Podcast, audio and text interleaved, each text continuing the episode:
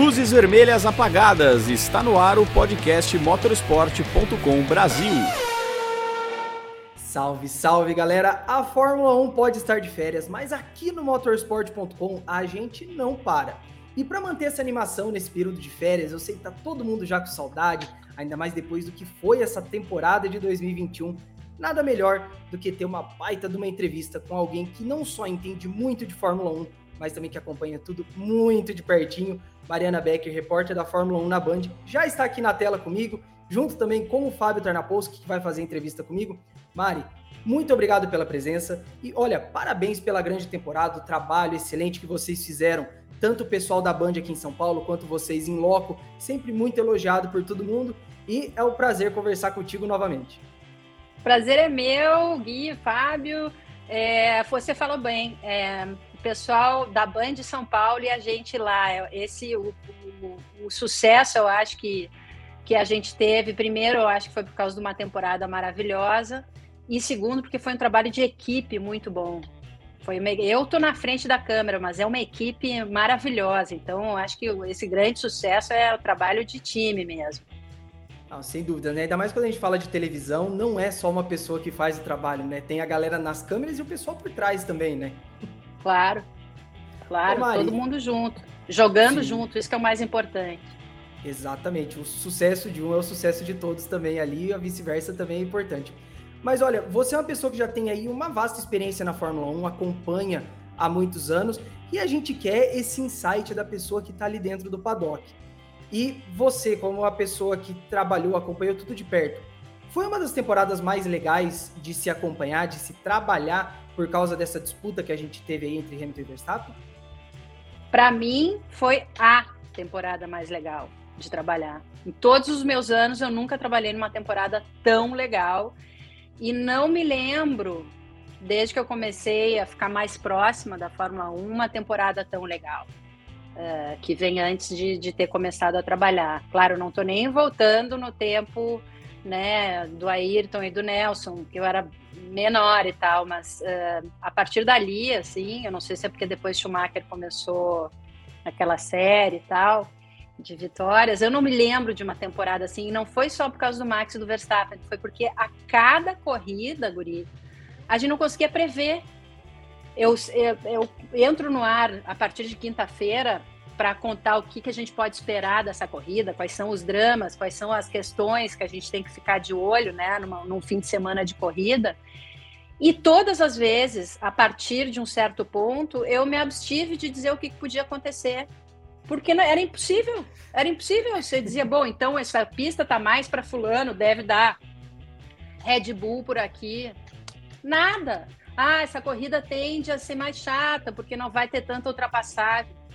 De novo, errado. Quer dizer, dá sempre errado e, graças a Deus, sempre para o bem, sempre para surpreender a gente. Né? A e Mari acabou sendo um fator aí fundamental dessa temporada, né? A gente vivia brincando no, nos nossos programas aqui no canal do YouTube ah, porque na quarta-feira a gente previa exatamente isso. É uma pista, ela é mais de alta, talvez vai favorecer a Mercedes. Aí chega na hora da classificação, o Verstappen mete uma voltaça, pole position e joga tudo por água abaixo. Ou erra como na Arábia Saudita, né, Guizão? Que ele errou naquele Q3 que é. surpreendeu todo mundo. E, Mari, primeiro um abraço para você. Um erra. Opa, desculpa, Fábio. Não, pode ir, Mari. Não, pode falar, pode falar, Mari. Erra. Erra acerta de onde a gente não imaginava, Sim. chove, pacas, acontecem coisas que nunca aconteceram antes, né? Vale a classificação como, como resultado de corrida, o que, que vai acontecer? Atitudes ou resoluções como essa última, claro, do Michael Masi, que a gente não tinha visto ainda, embora ele tivesse embasado uh, no livro de regras, né? Ele não fez fora das regras, mas totalmente inusitado. É, caras aparecendo que a gente nunca tinha visto e carros melhorando de uma hora para outra quando a gente também não esperava. Quer dizer, era assim ou era um, uma variante, um, um, uma miríade de possibilidades? Impressionante. Desculpa, Fábio. E aí, que quer saber? Te interrompi. Nada, que isso. Primeiro um abraço para você, um abraço para o Gui, que acompanha nosso canal no YouTube. Já que a gente falou de clima, né, de GP, como é que tava o clima da Fórmula 1, a gente que no motorsport falava muito entre a gente assim, ah, eu acho que vai bater nessa corrida aqui, uma hora vai bater, vai dar ruim, eles vão se acidentar, vão bater. No paddock era igual, o pensamento também especulava, ó, uma hora, máximo, então vão se estranhar. Isso era frequente no paddock também, para quem acompanhava de perto? Frequente. Em momento nenhum a gente teve tranquilidade de, tipo, ah, os caras vão, vão ser é, estratégicos, vão se cuidar, parará. Não. Porque, assim, no início você ainda tinha, assim, um certo, uma certa narrativa que era o Max metendo o pé e vai para o bate ou ganha, ou bate ou nada, né? Pro tudo ou nada. Aliás, coisa que se reclamava antes do Ayrton e que antes se reclamava do Nelson. Todo mundo que está chegando, eu me lembro, assim, não sei se vocês lembram, assim, de ver entrevistas antigas, de rever.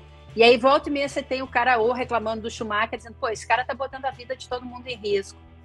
Essa é uma frase que a gente viu se repetir ao longo dos, das gerações. Não sei se vocês concordam comigo. Não, sim, a gente viu bastante isso e apesar de eu e o Fábio não éramos nascidos na época de CNPq, mas acompanhando, vendo os vídeos no YouTube, de fato era uma coisa que aparecia bastante, né?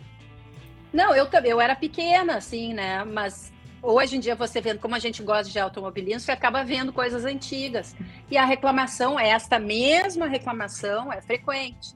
Né? Não estou dizendo que ele tem razão ou que ele é tão bom quanto, mas cada vez que surge um cara novo e muito bom, tem um pouco disso, né? De uhum. estranhar o novo, a nova exigência, né? Se falou também do, do Hamilton antes, mas é que o Hamilton surgiu, ele não surgiu depois de uma hegemonia, né? O Hamilton surgiu num outro contexto, mas também se reclamou dele sobre isso. Então, o que, que a gente via no início do campeonato e se esperava? Ah, o Verstappen vai por tudo ou nada o tempo inteiro, e se o cara quiser sobreviver, ele vai ter que ser mais estratégico e tirar o pé. E, aí a gente achava que era isso, né? Que o Hamilton, né? E algumas vezes ele fez isso, né? Ele chegou a tirar o pé, né? Para não bater. Mas aí depois do tempo ele passou a não fazer mais isso. E outra, ele começou a ser também uh, inteligente de botar o Verstappen numa situação que ou o Verstappen provocava isso ou saía fora. Então eles se provocavam psicologicamente dentro da pista e tecnicamente o tempo inteiro. E aí era impossível prever. A gente se encontrava no. É claro que depois do Covid tem muito menos jornalista no paddock. Mas ou com fontes, ou mesmo com outros jornalistas, a gente se encontrava e dizia, pô, essa pista vai dar, vai dar ruim. Vai dar ruim, vai dar bom. Mas enfim, a gente qual sempre foi, dizia. Qual foi a pista que vocês mais comentaram isso? Que você achando que ia dar ruim de fato? Teve alguma que era mais perigosa? Era várias, mas agora eu não sou uma, assim, não tenho uma memória, eu não sou prodígio de memória, sabe? Infelizmente. Mas eu posso me lembrar, eu posso te dizer agora o que aconteceu em Jeddah. A gente falar aquela primeira curva, os caras vão se embolotar ali. A gente tava com medo que as pessoas, é, que alguém se machucasse muito feio.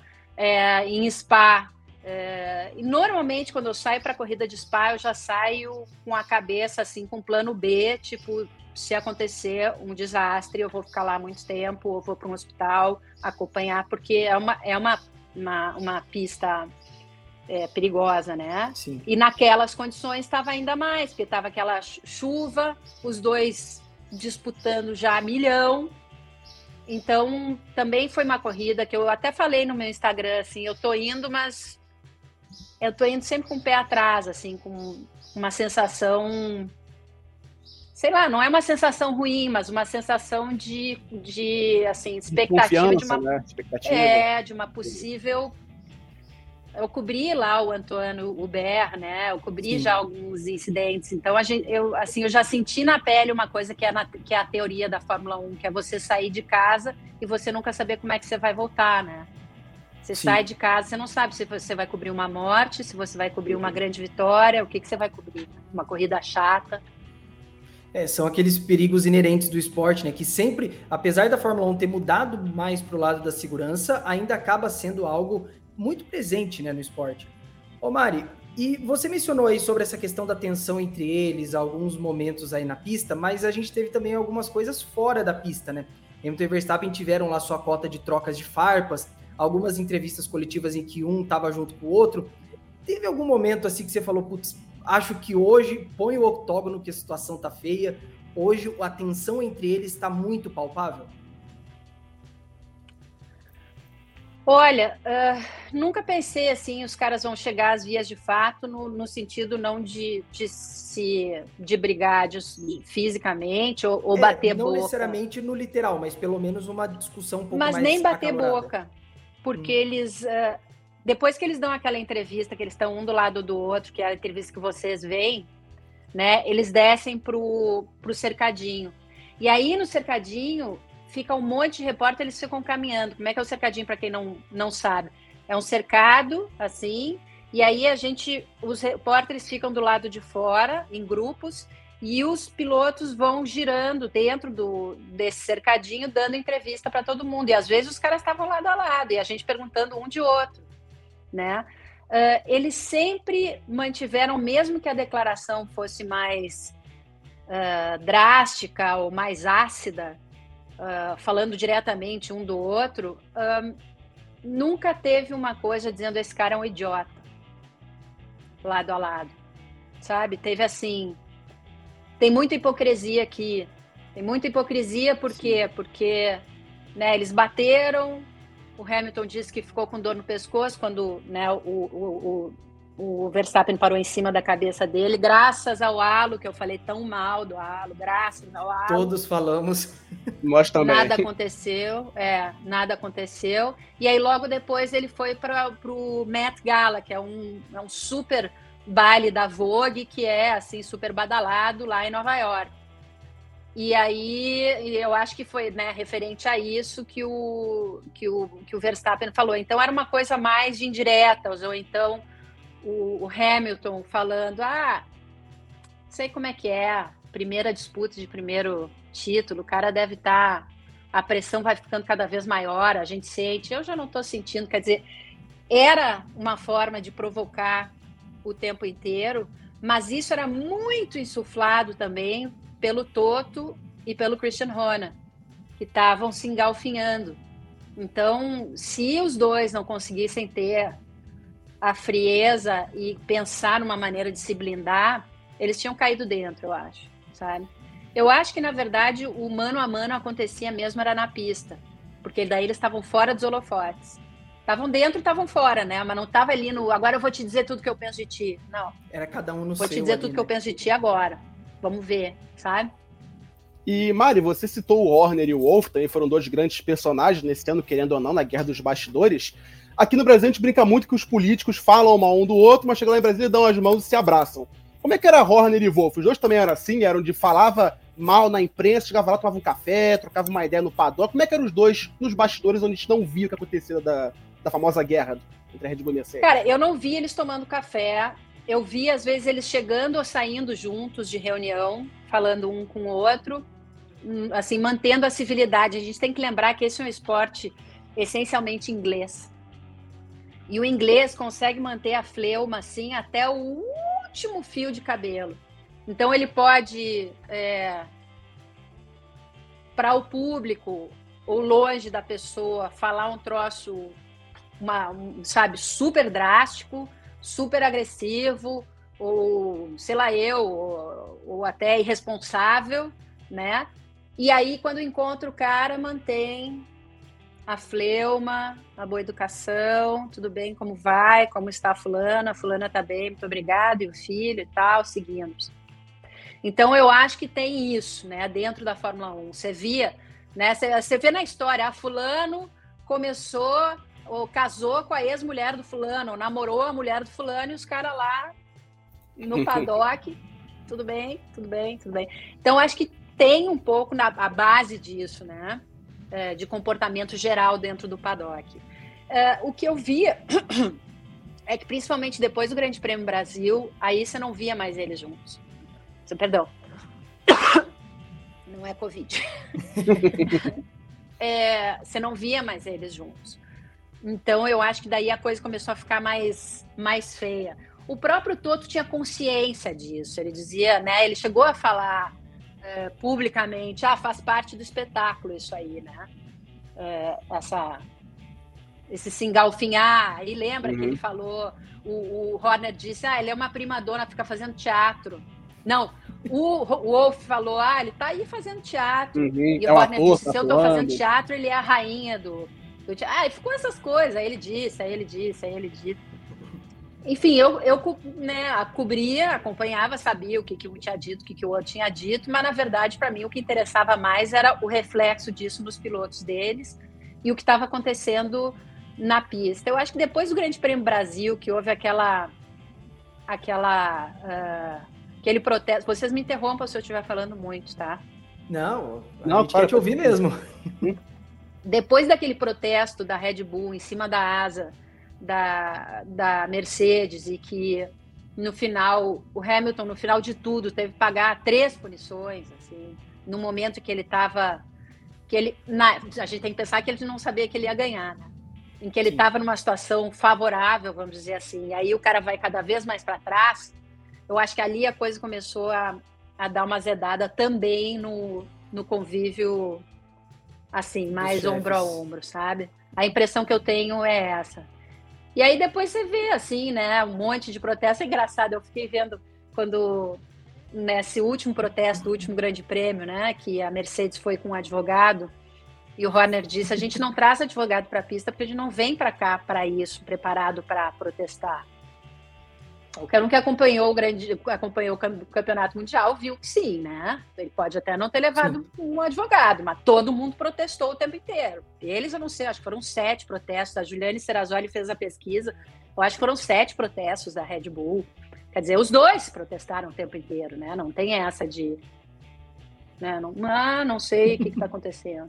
Então a gente pode falar, Mari, que só, só rapidinho, que a ruptura de fato veio no Brasil, então. Antes disso era, era mais político. Não, não, eu não posso dizer que a ruptura veio no Brasil. Eu tenho a impressão que eles pararam de ficar, de se acompanhar tanto. É, não sei se, se houve uma ruptura de fato e se essa ruptura foi no Brasil. A minha impressão, quando eu via depois daquilo, é que a coisa ficou um pouco mais separada. Eles ficaram um pouco mais, mais separados, né? Perfeito. Pode ir agora, Gui. Opa, e Mari, você falou aí sobre essa questão da flama britânica, ter um pouco de politicagem entre eles. E tem uma questão que eu, uma dúvida que eu sempre tive e eu acho que você é a pessoa ideal para responder pelos anos que você já está no paddock. Você acompanhou um divisor de águas na Fórmula 1 em termos de popularidade e até mesmo do, dos insights que a categoria oferece para os fãs, que é Drive to Survive, a série da Netflix. Uhum. O, apesar da série ser muito criticada, por inclusive membros do paddock, né, o Verstappen já falou que não vai participar da próxima temporada, mas você acha que talvez a influência de Drive to Survive mexeu um pouco na dinâmica do paddock, nesse termo deles serem um pouco mais expressivos nas coisas que eles falam, que eles fazem, especialmente os chefes de equipe que têm muita visibilidade na série? Então, é, eu acho que Drive to Survive, sem dúvida, é, é, tem alguma influência ali, porque no momento que você sabe que você está sendo gravado e que isso vai virar uma série, né, é, no Netflix, é, qualquer um muda um pouco. Mas eu acho que o fato de você ter as suas mídias sociais, não só as suas, mas as outras que falam de você e tal, eu acho que isso acaba mudando um pouco também. Uh, eu eh, também tem uma outra coisa a se considerar aí, assim, pelo que eu vi ali. Uh, no momento em que você tem uma câmera o tempo inteiro com você durante vários dias, aquilo modifica, mas lá pelas tantas não modifica mais, sabe? Porque o que, que é o mais importante da tua vida? É o que está acontecendo naquele momento, é, é tu arrumar o carro, é saber qual é a estratégia para a gente conseguir chegar em tal posição e por que, que não está dando certo. Lá pelas tantas, você fala, ah, dane-se o resto, tu é preocupado nisso aqui. E aí é o teu assessor de imprensa que fica do teu lado, assim, diz, oh, oh, né? Mas eu acho que acaba influenciando, sim, essas duas coisas acabam influenciando. Não acho que eles vão ser falsos de maneira nenhuma. Influencia no sentido de você sentir que tem alguma coisa ali. Se o cara tem mais consciência e mais tranquilidade, de repente manda um recado, entendeu? Mas uh, não acho que modifica totalmente. E Mari, nesse assunto sobre saber o que falar, vamos falar do Verstappen, que é a temporada, que você acompanhou ele na Toro Rosso, e a evolução dele não só como piloto, mas também como pessoa, como piloto que deu respostas em entrevista, desde mais imaturas até mais maduras hoje em dia. Como é que você avaliou essa, esse crescimento dele ao longo do ano na pista e também em entrevista e como pessoa, né, como pessoa midiática?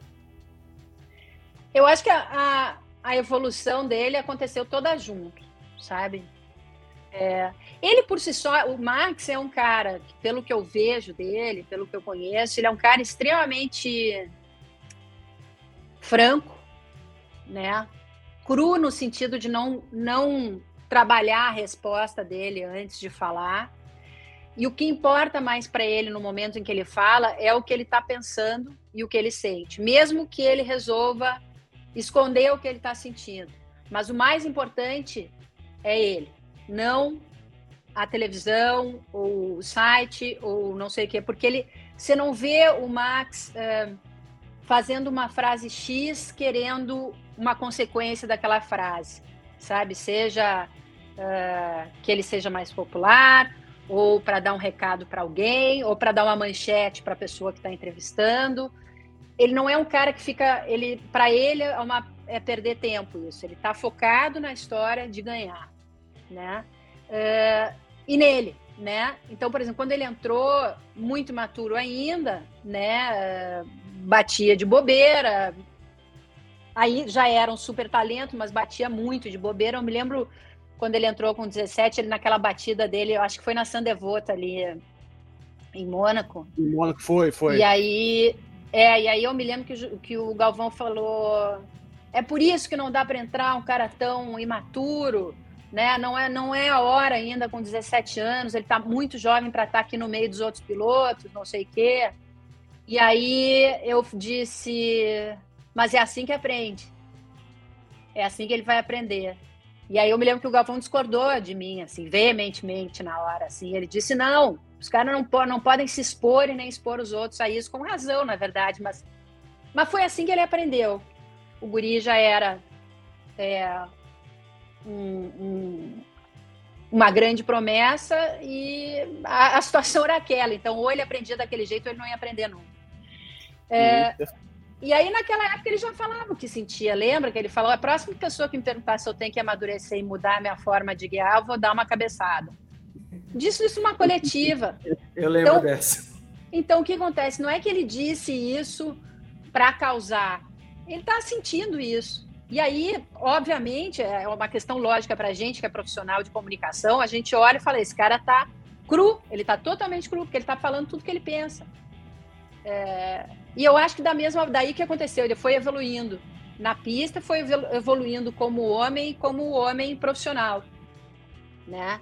Então ele passou talvez a se fechar ainda mais uh, para ele e para o objetivo dele, aprender que tem que ter uma relação é, profissional e afável com a imprensa, não afável no sentido de agradar, mas de sim, tem que dar entrevista, tem que responder, né? É, então acho que ele amadureceu bastante aí, assim, na, lidar com, com, a, com a profissão de piloto de uma forma mais madura, porque a profissão de piloto envolve não só pilotar, a gente está careca de saber, né? Então não adianta você dizer, ah, como, como o, o, próprio Kimi teve que se dobrar, entendeu? Faz parte da tua profissão, sim, da entrevista. Porque se tu não der entrevista, isso aí não sai para o mundo e ninguém vai te patrocinar, e aí esse campeonato não acontece desse tamanho que tem que acontecer. Né? Então, não adianta você brigar contra isso.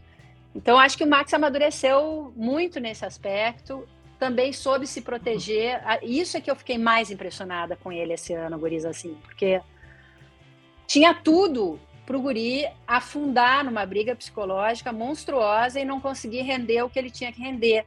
Porque a capacidade, isso eu falei para ele numa das entrevistas, a capacidade, tanto dele quanto do Hamilton, mas estamos falando dele porque ele é jovem, ele está, né, é o primeiro grande ano. É a primeira dele. vez ainda. É, é, você vê ele, você vê ele recém, né, recém começando a se mostrar como um piloto maduro. Eu disse para ele assim, eu fico impressionada como é que tu faz para ter essa capacidade de, de, recuperação. E eu não estou falando só de recuperação assim, tipo, a classificação foi uma bosta, e aí, opa, desculpa o palavrão, a classificação foi muito, muito ruim, e, e aí na corrida você consegue ter o, o pulso e a firmeza de levar essa corrida em que você está sendo pressionada, não é que uma corrida que uma vitória caiu do céu, essa corrida até o fim, até o fim e ganhar. Ou dentro de uma mesma prova. A gente pode comparar aí com tênis, com o vôlei, qualquer esporte que depende um pouquinho de estratégia e que de, depende mais de tempo, né? Como é que você consegue passar de uma grande Ah, eu vou ter que falar de uma grande cagada, né? Dá eu uma, falo dá um piores outro nos, similar nos aí. Não, eu falo até pior no programa. Besteira. O cara se recupera. Uma grande besteira não é igual a uma grande cagada. Bom, mas enfim. Cagada é mais recuperar. impactante. É, porque aí é uma coisa, né, que todo mundo já fez uma horrorosa na vida, assim, e segue fazendo, eu, por exemplo. Mas do cara tá correndo, aí rola um- um- uma cagada monstra. E ainda assim o cara consegue não cair dentro daquilo, dizer, "Puta, azar, minha corrida já era, me ralei agora. Não, o cara consegue dizer, bom, então vamos focar. Então agora a gente tem que recuperar isso, tem que recuperar aquilo. E principalmente quando essa grande besteira acontece contra ele, não provocada por ele. Porque daí o cara se sente ainda mais, pô, não há o que eu faça que eu vá conseguir recuperar. Ah, e isso eu vi nos dois, no Hamilton e nele, mas me surpreendeu mais nele, porque ele tinha muito mais aquele. Ele era esfogueado, né? Um cara que. Vou pro tudo ou nada o tempo inteiro, e azar, e vou dar cabeçada, e vou não sei o quê. Não, ele, ele conseguiu manter o foco no fim. Meu foco final é ganhar. Meu foco final é ganhar esse campeonato. Meu foco final é ganhar essa coisa. E aí ele foi assim que ele foi indo. E foi assim que o Hamilton foi indo também, passando por várias barreiras complicadas e voltava e dizia, pô, eu dizia para ele, eu falei, pô, na classificação tu ontem chegou aqui para conversar comigo, tava péssimo, né, achando que tudo tá aí hoje em dia, ele sabe. Então, e aí você vê a diferença de um para o outro, né? É, o Hamilton disse, pois é, é incrível como essas coisas podem acontecer com a gente e tal, e né, elaborou e tal. E o Max era uma coisa mais simples, ele dizia, ah, eu sou assim. Eu falei, como é que tu faz? Ele falou, não sei, eu sou assim, eu sempre fui assim, eu tento me concentrar é, fechado no meu ambiente. E ele me deu uma resposta muito legal, porque ele tende primeiro, quando a gente faz essas perguntas assim, ele fala, ah, vocês sempre perguntam as mesmas coisas, eu sempre respondo as mesmas coisas, então não tem problema. Mas aí ele me disse assim, Uh, obviamente todo mundo perguntando da pressão, já desde o meio do campeonato, todo mundo perguntando de pressão, imagina que saco, toda hora, toda a imprensa do mundo inteiro, dando um jeito de perguntar a mesma coisa, se ele não estava se sentindo pressionado. E aí nessa pergunta, quando eu disse para ele assim, como é que tu consegue te recuperar, né, de não, de um tropeço, de um, sabe, uma grande, de um horror no meio de uma de uma corrida, no meio de uma, de uma prova, de uma volta, duas voltas depois conseguir ser genial, ou ter força, né, para aguentar alguma pressão dentro da pista, um cara grudado na tua, na tua traseira, né, mostrar essa força. É, e com todo mundo perguntando o tempo inteiro, e com o Christian, e com o Wolf, e, sabe? E ele falou: no final, Mariana, quando eu sento no carro e eu ponho o capacete, eu sei que só sou eu e o carro. E o meu instinto é só um. O meu instinto não muda independente do que acontece em volta. Ele, ele é sempre a mesma coisa, que é ganhar, né? Então eu achei muito legal isso, porque ele consegue preservar aquele ambiente dele ali. É um pouco do que o Hamilton ficar falando de, ah, eu me blindo, eu tento me blindar. Ham, Hamilton fala mais das energias positivas e negativas e tal. Mas no final é a mesma coisa. Chega uma hora que tu, quando tu senta no teu carro, o resto tudo tem que apagar. E eles conseguem fazer isso. É só o instinto que tem que falar. Ô Mari, mas é, o Verstappen foi bem consistente ao longo da temporada e você deu um bom insight aí sobre como ele se comporta. Mas não teve aí talvez essa reta final, principalmente quando o Hamilton enfileirou três vitórias consecutivas, que talvez possa ter batido alguma coisa nele, porque ele chegou a falar depois de Abu Dhabi que ele sentiu nervoso para esse último GP. Você, como uma pessoa que conversava com ele quase toda semana, deu para sentir talvez uma abalada nessa crescente do Hamilton no final? Não. A entrevista pública dele, ele mantinha o mesmo tom, sabe? Ele se protegia muito. É óbvio que ele devia estar abalado, porque nenhum ser humano não estaria, né?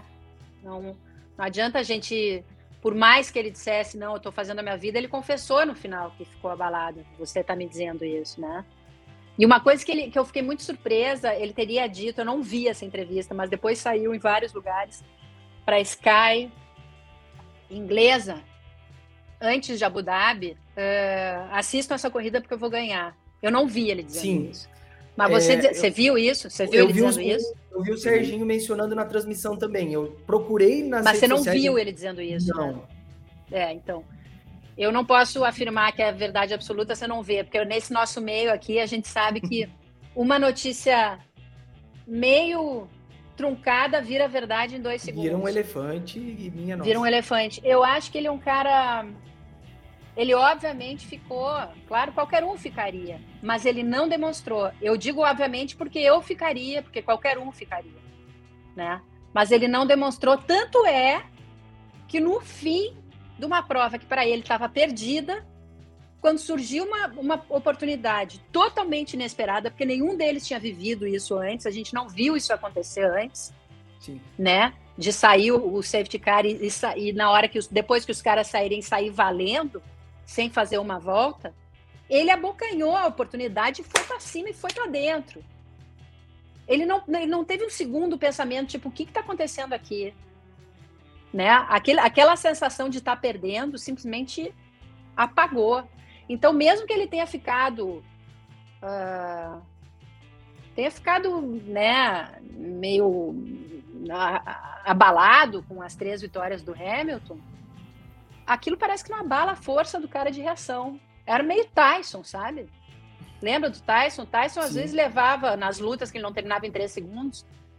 Ele começava a levar e aí ele ia baixando, baixando, baixando. Quando ele abaixava, eu dizia, agora ele vai, vai levar mais três na cabeça e já era. Aí, de repente, o cara levantava com gancho de direita e o, e o oponente morria. É então, é, foi isso que a gente viu, né? Então, eu não, eu não posso dizer para você que, dando entrevista, ele, ele me disse ou demonstrou estar abalado. Não, ele se protegeu, né?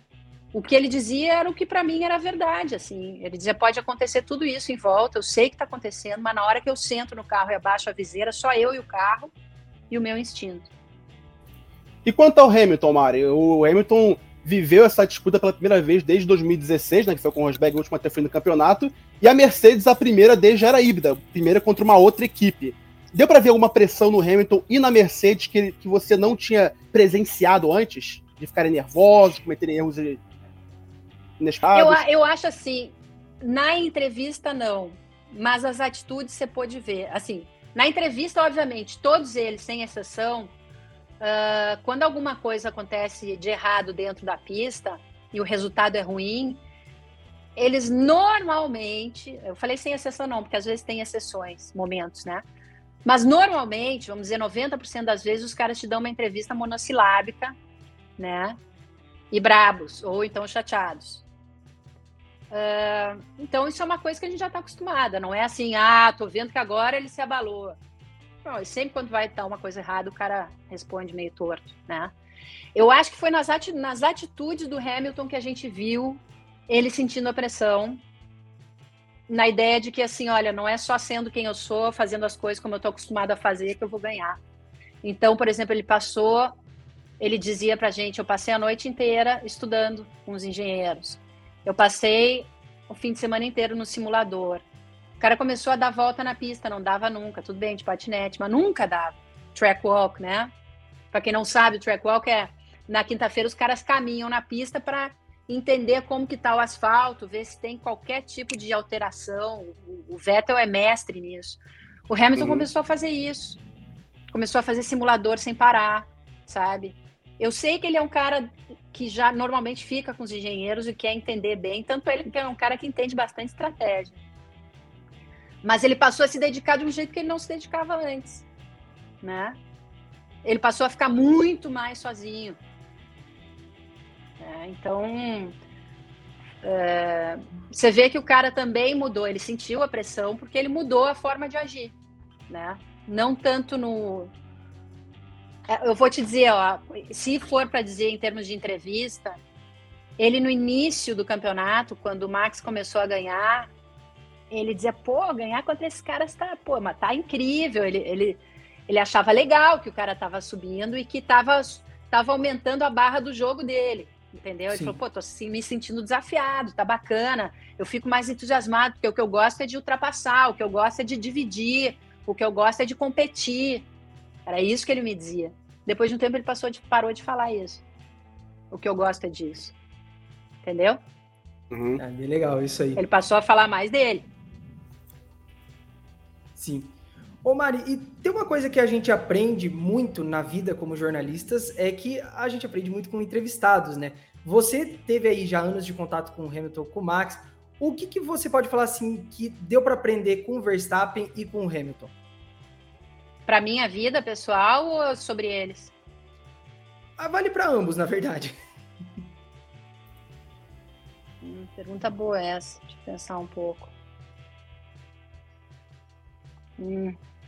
Então, Mário, voltando um pouquinho ao assunto da Globo, aí, na Globo você chegou a dividir reportagem com Guilherme Pereira durante um tempo, e, e na Band você faz reportagem só você, sozinha. E ano que vem a gente vai ter o calendário da Fórmula 1 mais extenso da história, com duas rodadas triplas, na Bélgica, Holanda e Monza, e Sochi, Singapura e Japão, calendário bem extenso. Então eu queria saber, você ou a Band pensam em expandir aqui para não te sobrecarregar? Ou tem alguma ideia de fazer diferente nessa cobertura de um calendário diferente, mais extenso? Ou por enquanto vai ser a mesma coisa? Só você no, em todos os GPs? Então, e aproveitando como que foi para você, né? Cobrir 22 Também. etapas de uma, num tiro, né? Porque, é, como o Fábio falou, até então você dividia, agora foi tudo contigo. Foi bom e foi ruim. É, assim, foi bom porque a melhor coisa que tem é você terminar um grande prêmio e começa o seguinte já estando totalmente a par e, e, do que, de tudo que aconteceu no grande prêmio anterior. Então, você pode continuar aquela história assim, sem deixar nenhum fio fora, né? Bom também, porque os, os, os uh, pilotos estão conversando comigo e aí falaram para mim um negócio na corrida passada e vão falar comigo de novo alguma coisa referente àquilo, né? É muito diferente você falar com você, Gui, e dizer, pô, termino esse grande prêmio meio chateado, não sei o quê, e na corrida que vem falar comigo e eu dizer assim, ah, você terminou a corrida passada meio chateado e ele segue. Pô, se ele falar com você de novo é outra história, né? Você, fala, você falou para mim. Então você consegue uma relação muito próxima e aí isso te dá um resultado muito bom. Ruim é porque assim, eu não tive tempo na minha vida para absolutamente mais nada a não ser viajar e trabalhar. E aí, viajar e trabalhar, viajar e trabalhar, coisa boa. Viajar é, é muitas vezes, a maior parte das vezes, é sair do hotel para o autódromo, do autódromo para o hotel, do hotel para o hotel, do hotel para o hotel, acorda cedo, vai pegar um avião, 500 mil conexões, volta para casa. Então, você não tem tempo para nem para ir ao dentista. É duro, assim, sabe? Você, sente, fisicamente você sente, né? A, a troca de, de fusos horários e tal. Então, essa é a parte ruim, né? Por enquanto, a parte boa está melhor. Esse próximo ano, eu não sei como vai ser. Eu acredito, por enquanto, que seja o mesmo esquema. Eu e eu. E eu. Se você não gostou, você está ferrado, porque vai ser eu e. Até o fim. Uh, mas eu tô assim preocupada não é tanto com o fato de ser 23, é porque vão ser muitas triple headers, que é essas três seguidas, eu não sei se são só duas, eu acho que tem mais. E muitas double headers, que são duas. Na verdade, vão ter pouquíssimas simples. Simples Sim. significa Sim. um grande prêmio, um fim de semana de folga e um grande prêmio e tarará, ou dois. Vão ser dois, um fim de semana de folga, dois, um fim de semana de folga, três. Então, é muita coisa, né? E a gente tem que lembrar que é uma convivência muito intensa entre nós quatro. Eu, o Jandy, o Jaime e a Lu, né? E, e a Júlia. Por que, que eu falei Lu? Desculpa. Enfim. Ó, isso começa a falhar a cabeça. Eu, o Jan, de novo. Então, a convivência super intensa entre mim, o Jaime, o Jandy e a Ju, né? e viaja junto, e dorme junto, e não dorme junto, mas dorme no mesmo hotel, acorda no mesmo lugar, e vai, vai, vai é, é um troço lá pelas tantas meio exasperante, né? Precisa de um tempo, precisa de um tempo sozinho, precisa de um tempo para conversar com outras pessoas e tal. Então a gente tem que saber lidar com tudo isso, né? Ao mesmo tempo a, a equipe fica bem azeitadinha, né? A gente já se conhece, já sabe quando um tá meio de mau humor ou quando um tá falhando, o outro tem que cobrir que acontece, né? Você tá, tem, tem horas que você começa a falhar. Você não vê a palavra, ou, ou a fulana esquece, ou o outro deixou de fazer tal coisa, então você fala, putz, esse grande prêmio o cara tá, tá falhando porque não tá conseguindo, tá cansado. Então a gente né, ajuda mais aqui, dá mais toque, ele não deixa que eu faço, sabe? A gente se ajeita mais, né? Acaba se conhecendo como a palma da mão. Ó, Mari, eu quero muito agradecer essa tua entrevista. Foi um bate-papo delicioso e é muito bom para a gente e para a galera também que está assistindo ter esses insights aí de uma pessoa que vive a Fórmula 1 muito de perto. Então, de novo, muito obrigado pela entrevista e as portas do Motorsport estão sempre abertas aqui para você, para todo mundo da equipe da Band que vem fazendo um grande trabalho nesse fez um grande trabalho nesse primeiro ano de cobertura e com certeza vai continuar fazendo nos próximos. Obrigada, obrigada a vocês. Foi sempre um bate-papo muito bom aqui. A gente pode ficar horas conversando, né? Eu só não Sem fico dúvidas. mais porque eu tenho que sair, tenho que almoçar daqui a pouco. É, a fome tá batendo para todo mundo. Nós também. É, lá, lá eu fico, eu fico trabalhando e aí eu já sei que entre um ao vivo e outro eu tenho, sei lá, meia hora. Eu sempre pergunto para a Ju, falei, Ju, comer Ju, comer. Aí ela fala, daqui a não sei quanto tempo. Aí termina o vídeo, sai correndo, faço o sanduíche, como o sanduíche, volto correndo. Mas é isso Falou, aí, galera. galera. Muito obrigada, foi um prazer e obrigada também para quem está uh, acompanhando aí. Eu espero ter tirado aí algumas dúvidas de vocês. E vamos para a próxima, vamos para cima. É isso aí. Então, galera, estamos encerrando aqui o vídeo. Não esqueçam, se você ainda não está inscrito no canal, se inscreva, ative as notificações, assim vocês não perdem nenhum vídeo. Olha essa entrevista que vocês acabaram de ver com a Mariana Becker e tem muito mais por vir aí. Então, like no vídeo, se inscreva no canal e ative as notificações que a gente se vê numa próxima.